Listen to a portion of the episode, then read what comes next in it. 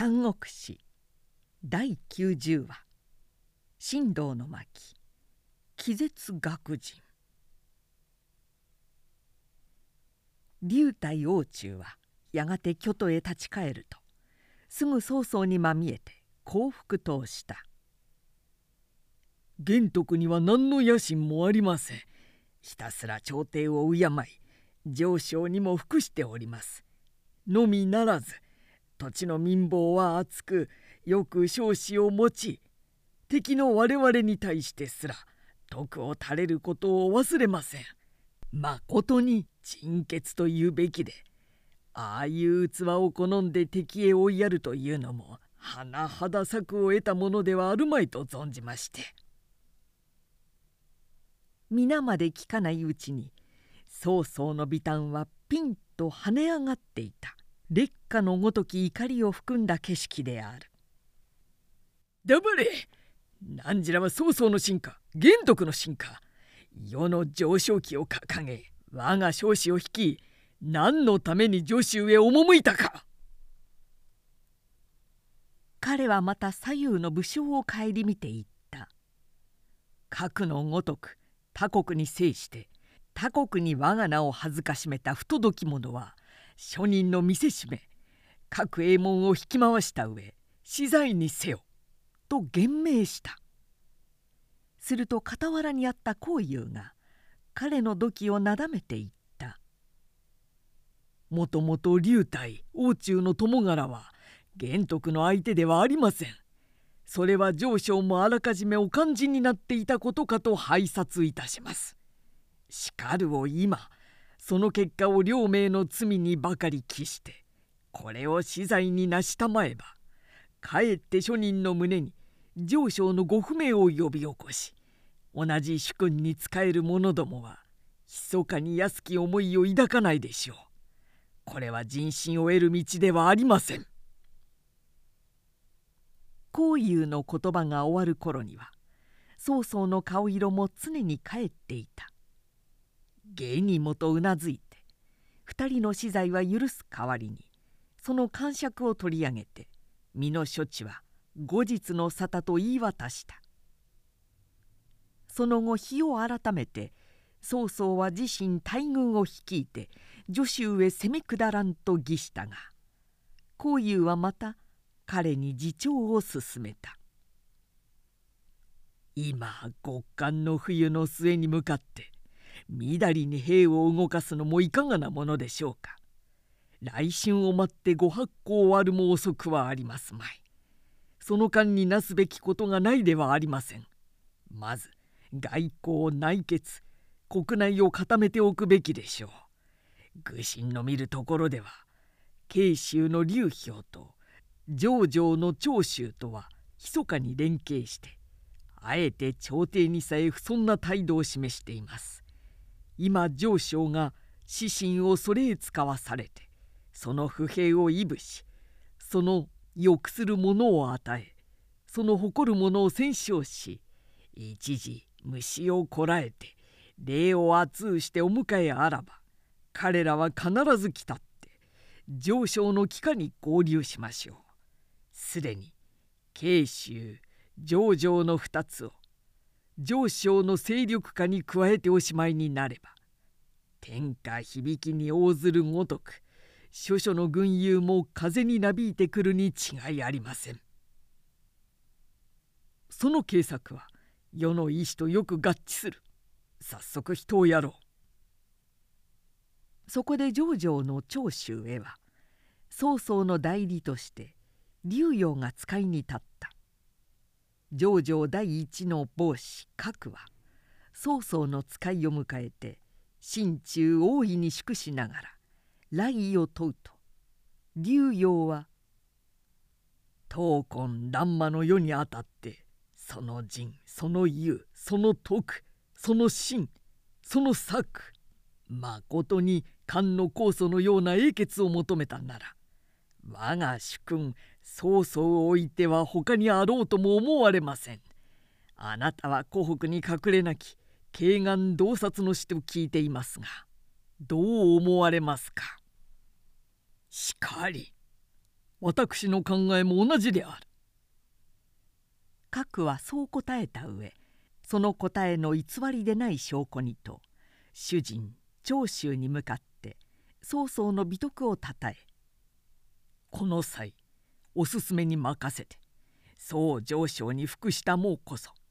後藤家にとっても最善な方策でありましょう」と転校を促した。ところへまた折も折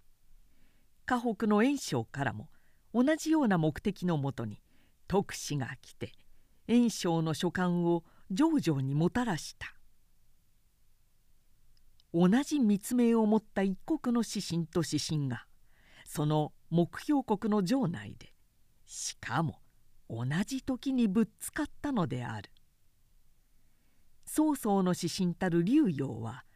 少なからず心を痛めた。河北の袁紹から来た徳氏とあってはいかに自国をひいき目に見ても引け目を抱かずにはいられなかったからである。ご心配には及ばん。あなたは拙者の指定に移って成り行きを見ておられるがいい。彼が唯一の力と頼む核がそう言ってくれたので竜陽はいささか希望を持ち核の指定に泊まっていた。核は袁紹の使いを城中に迎えて対面した。そして当て曰く。先頃帰国では兵を催して曹操を攻められた由ですがまだ過分にしてその結果を聞いておりません。勝敗はどうついたのですか？徳氏は答えて言う。何分陶器にかかりましたのでしばらく戦を休め決戦は来春のこととして待機しておるわけであります。折から我が大君袁紹におかれては常に慶州の劉氷と上城の長州とは共に真の国士なりと仰せられていましたが切に両友を傘下にお迎えありたい意志があります。よって不詳それがしを使いとして今日差し向けられた次第よろしく大化にお取り次ぎあらんことを。采配して霧工場を述べ立てるのを核は嘲笑って「何かと思えばそんなことであったか。徳氏にはご苦労だったがはやはや国へ立ち返って袁紹にしかと告げよ。自分の骨にくたる演術に対してさえ常に疑いを差し挟んで入れえなかったではないか。そんな橋梁をもって伊豆くんぞ天下の国士を招いて用いることができようかと。書簡を破り捨てて追い返してしまったのでそれを後で聞いた彼の主人長州は色を失って「なんでわしにも取り継がずにそんな無礼を振る舞ったか!」と核をなじった。核は天然として「同じ家風につくなら曹操に下った方がましだからです」と言った。長州は顔を横に振って「いなとよその方はもう往年の戦を忘れたのか水戸曹操とは祝宴の間柄以来何も解けてはいない今もし彼の友好に任せて彼の家風に下れば後に必ず害されるに決まっておる。いやいやそれはあまりにも英傑の神事を知らないものです。曹操の大使なんで過去の敗戦などをいつまで恨みとしていましょう。また袁紹と比較してみると曹操には3つの将来が訳されています。1は天使を要し2は時代の機運に沿い3は大使あってよく知策を知ることです。しかし炎症は不況だが曹操はそれに比べるとまだ甚だ弱小だが私は現世を問うのではありません。将来を言っているのであります。まず12年ぐらいの安泰をお望みなら袁紹の方へお着きなさい。核にそう突き放されると長州の自信も心細いものだった。核は次の日竜陽を伴ってきて長州に合わせた。竜陽も口を極めて「曹操は決して過去の仇などくよくよ心に留めている人ではありません。そんなことにこだわっているほどならなんで今日礼を厚うして私などを差し使わしましょうや」と説いた。ついに長州の心も動いて曹操の誘いに任せ情状を発してこうその門に誓った。曹操は自身出迎えて長州の手を取らんばかり道に迎えた。そして彼を養父将軍に任じまたこの圧戦に功労のあった核を失禁をとした。上場の友好は外交だけで核のごとき大成功を見たが一方慶州の方は完全に失敗していた。慶州の劉氷は諸国に割拠する軍友のうちでも確かに軍を抜いた一方の夕飯であった。第一には高岩の肥沃な地に恵まれていたし兵馬は兄弟だしかつては高等の孫作の父孫権すらその領土へ侵入しては惨敗の果てその身も戦死を遂げ恨み大き愛妃を立てていたずらに彼を誇らせたほどな地である。で当然のように曹操から派遣された友好の使者は劉氷の一生にあってまるで相手にもされず追い返されてしまったのである。その経過を聞いて長州は曹操に随心した手始めの働きにと「自分から劉氷へ書簡をしたためましょう。私と彼とは他年の交わりですから」と申し出た彼は書簡のうちに天下の数勢やら利害やらこまごま書いて講師の両面から切羽を筆に尽くしたがなお念のために「誰か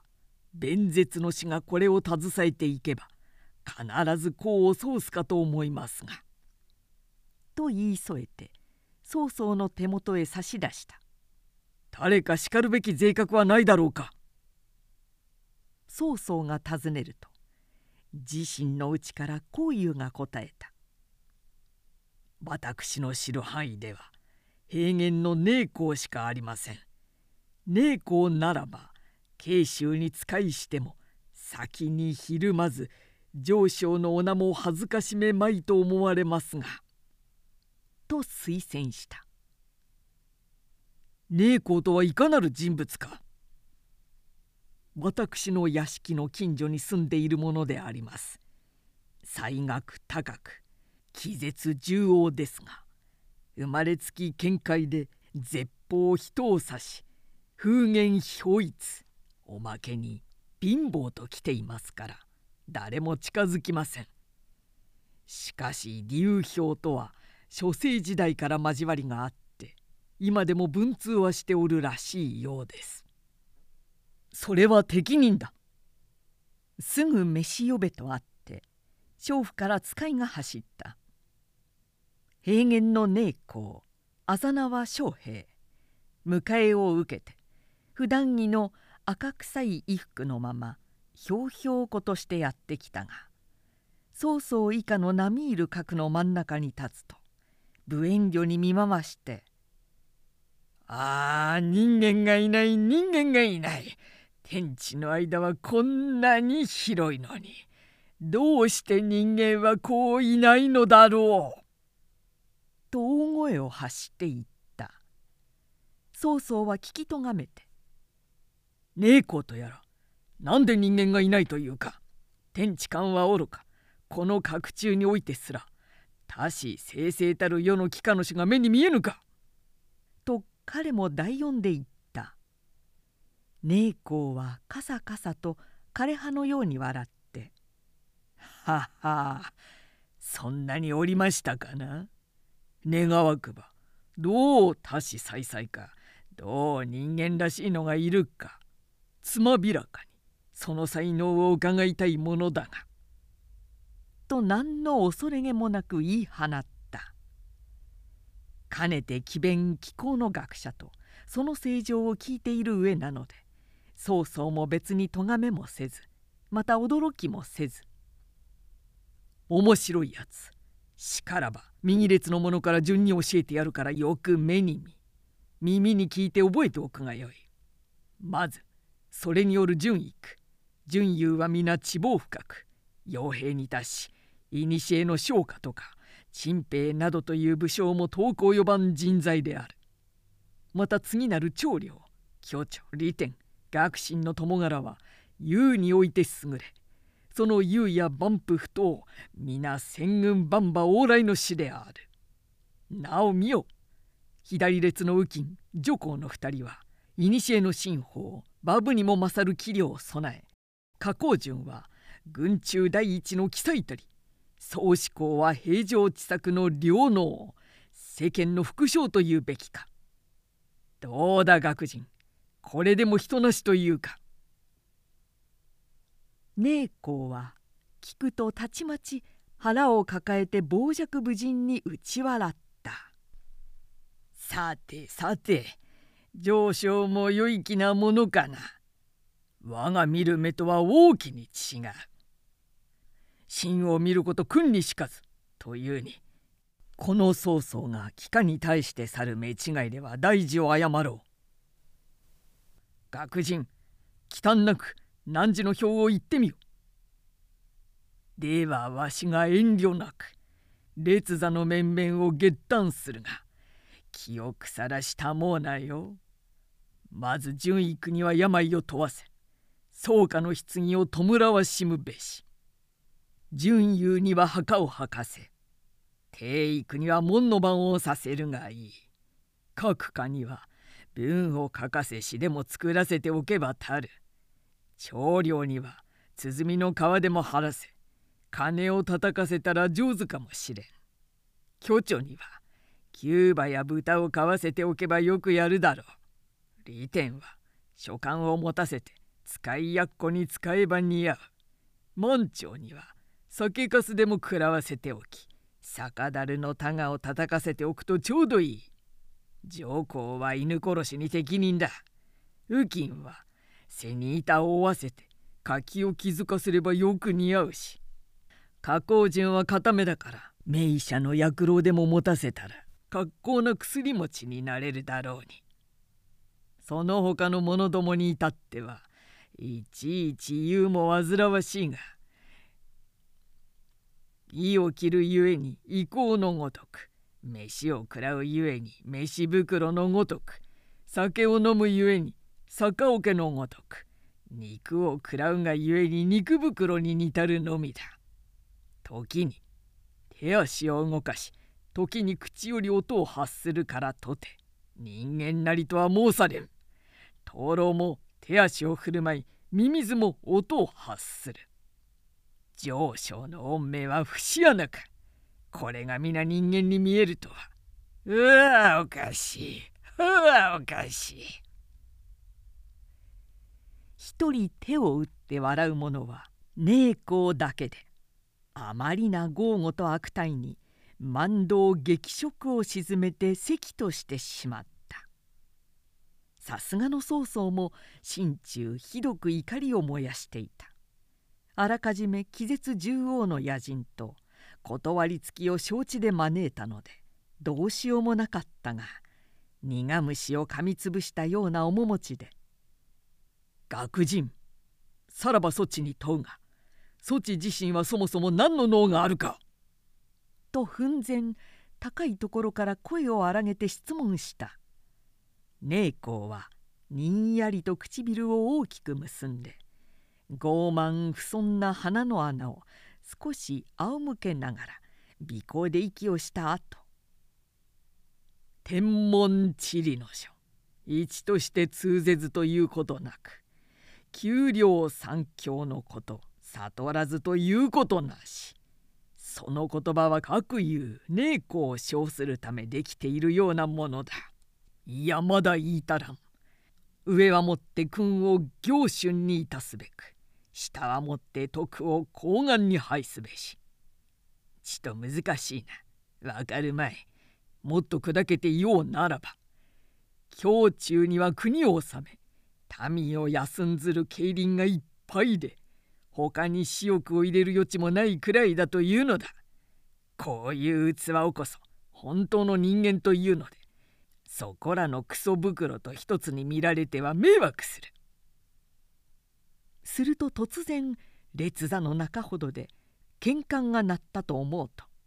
「言わしておけば言いたい放題な子はねえ下流れ腐り学者め動くな!」と怒鳴りながら立ち上がったものがある見れば先ほどから穏やかでない眉をしてじっとこらえていた長領がついに堪忍袋を切って剣の使え手をかけあわや飛びかかって姉子を切ってしまおうとする形相であった「待て!」曹操は鋭く押しとどめてかつ語を改めて列心へ告げ渡した今金利の学寮に鼓を打つ理院を書いておると聞く近日長賀のご祝宴が殿上で行われるから。その折姉子を用いて鼓を打たそうではないか。いかに学人行くとしてかならざるな基礎地の才能とあれば鼓も打てよう。依存はあるまいな。彼を困らしてやろうという曹操の考えであることは分かりきっている。だが寧公はあえて辞さなかった。むしろ得意げに「何鼓かよろしい」と引き受けてその日は悠々と退いた。